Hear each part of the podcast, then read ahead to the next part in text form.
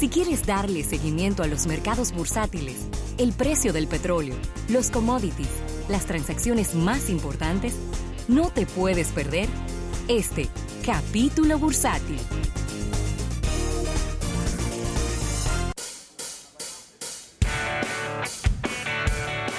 Miri, dando las gracias como da cada día a nuestros amigos del Banco Popular. Banco Popular a tu lado siempre. Déjame ver, déjame ver si ya tenemos por aquí los precios de los combustibles. Ahí sí. Ay, a mí que me duele la cabeza. Ay, ay, ay, ay, ay, ay, ay, ay. Ay, ay, Rafael. ¿Qué pasó? Bajaron No.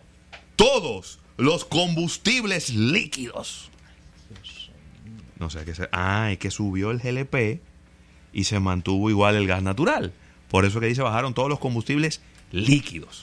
Aquí vengo con el detalle. Gasolina premium baja un peso con 20 centavos. Bien. Ahora costará 228,60. La gasolina regular baja 1,30 y ahora costará 214,20. El gasoil regular un peso baja y el gasoil óptimo baja 90 centavos.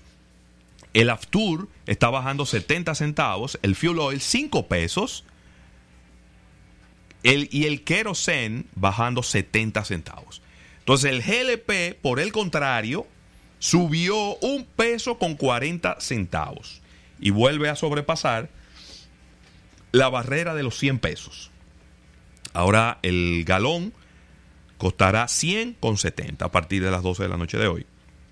Y el gas natural, que tiene el precio más extraño que se le haya colocado un combustible y que se haya mantenido durante tanto tiempo, 28,97. Póngale 29 pesos a eso, está, está como fácil. Pero bueno, se mantiene en su mismo precio. La tasa de cambio promedio es de 52 pesos con 89 centavos. Así que pudiéramos decir que hay un pequeño respiro, Sí. Rafael, eh, con este tema de los precios de los combustibles. Y hay que ser justo, no correspondía una rebaja, porque en el mercado internacional el petróleo no bajó esta semana.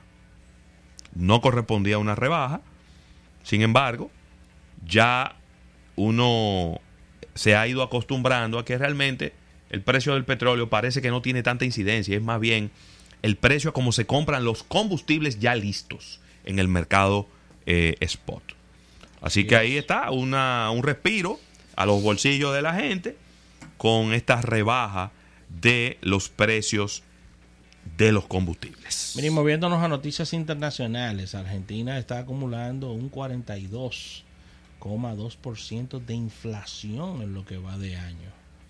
Argentina reportó una inflación de un 3,3 en octubre acumulada y esto suma ya el 42,2% en lo que va de año, según nos dice el Instituto Nacional de Estadísticas y Censos, mejor conocido como el INDEC, y el dato inflacionario de octubre se ubica signifi- significativamente por debajo del, del año pasado y el acumulado anual en Argentina ha registrado incrementos de precios importantes en equipamiento, mantenimiento, productos del hogar que han aumentado en un 54,5%. La salud aumentó un 53,3% y los alimentos un 44%. Ravelo. Muy bien.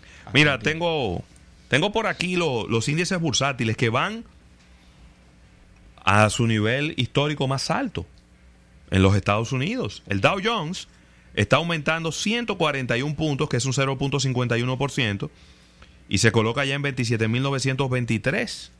De seguir esa tendencia, creo que entre lunes y martes lo tendríamos por encima de los 28.000 Sí. eh, puntos. El Standard por 500, que aumenta un 0.59% y está en 3.114. Y el Nasdaq, que aumentó un 0.62% a este, a este momento, ya está en 8.531. Ese sí definitivamente es el número más alto en toda la historia de este índice bursátil. También está aumentando un dólar con 5 centavos el crudo ligero de Texas y está en 57 dólares con 82 centavos, mientras que el Brent se coloca en 63 dólares con 50 centavos. El oro se ha estado frenando y ahora está en 1.467 dólares con 90 centavos la onza de oro en el mercado internacional, así que sigue brillando. Eh, yo creo que ese es el punto más luminoso que se puede mencionar de esta presidencia de eh, Donald Trump, este tema de la, los índices bursátiles y cómo han ido reaccionando en los últimos tiempos a, a las acciones que él ha ido haciendo y, y las y las y las políticas económicas y monetarias que se han ido realizando. Excelente todo esto, así que vamos a agradecer, vamos a agradecer como, como cada día a nuestros amigos del Banco Popular, Banco Popular a tu lado siempre, por el auspicio de este capítulo bursátil. Al retorno venimos con más en Almuerzo de Negocios.